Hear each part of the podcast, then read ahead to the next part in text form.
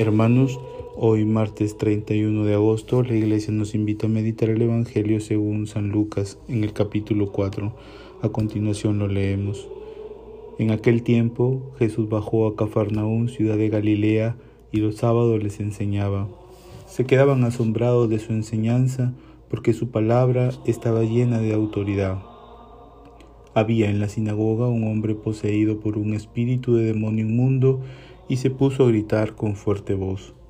Basta, ¿qué tenemos que ver nosotros contigo, Jesús Nazareno? Has venido a acabar con nosotros.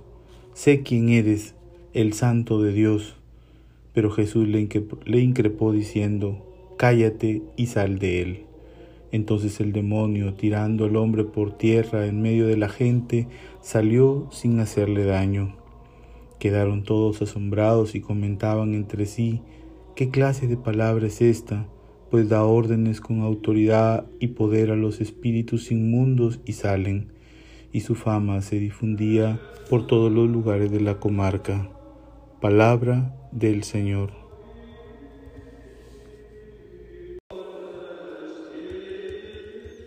Hermanos, estamos en el capítulo 4 del Evangelio según San Lucas, en donde Jesús comienza su ministerio.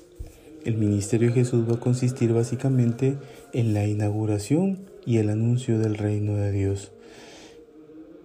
Hay un evento que es importante para, para que nosotros nos, nos, demos cuenta de esto y es lo que sucedió en la sinagoga de Nazaret, que también está en el, al inicio del capítulo 4 y pues básicamente en el, capítulo, en el versículo 18 nos dirá que Jesús toma el rollo del profeta Isaías y, lee el texto en donde decía, el Espíritu del Señor está sobre mí, porque me ha ungido.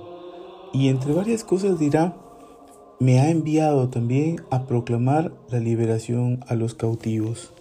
Esta liberación que Jesús hace de esta persona que está poseída por el espíritu del mal, por un espíritu demoníaco, consiste básicamente en hacer presente el reino de Dios a través de la liberación.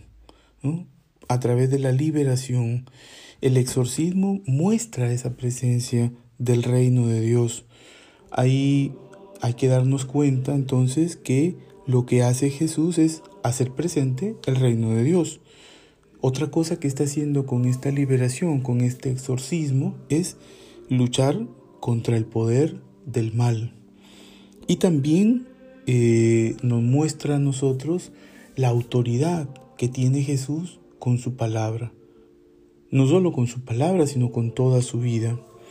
Es interesante darnos cuenta que en el texto que nosotros hemos este, mencionado del el evento de la sinagoga de Nazaret, eh, en el texto griego eh, se utiliza la palabra se utiliza la palabra ecrise, Ecrise es una conjugación verbal de ecrío y ecrío es ungir.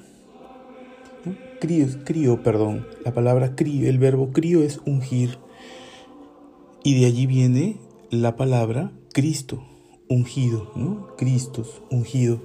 Es interesante que cada uno de nosotros cuando hemos sido bautizados, también hemos sido ungidos, hemos sido hechos Es interesante porque esto nos coloca a nosotros también en la posición de continuadores de esto que ha hecho Jesús, del anuncio del reino de Dios, en el que nosotros también estamos llamados a hacer presente ese reino de Dios con nuestra vida y a través de nuestra vida.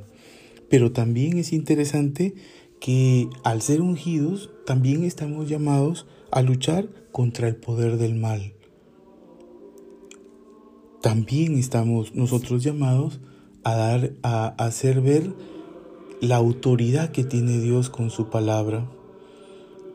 Cuando Lucas ha incluido eh, o ha, ha, puesto este milagro de Jesús, no solamente ha, ha querido hacernos caer en la cuenta de que Jesús ha realizado un exorcismo y ha liberado a una persona, está yendo más allá nos quiere demostrar que el reino de Dios es libertad, es liberación y que nosotros como cristianos también estamos llamados a mostrar esta liberación, esta libertad. Pidamos al Señor que con su gracia nos ayude siempre a hacer presente el reino de Dios con nuestra vida.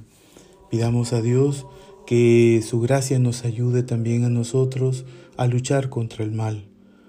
Recordemos que en la vigilia pascual todos los años nosotros renovamos nuestro compromiso de lucha contra el pecado. No renunciemos a eso. Les bendigo desde aquí, Casa San Agustín, Creek Piura.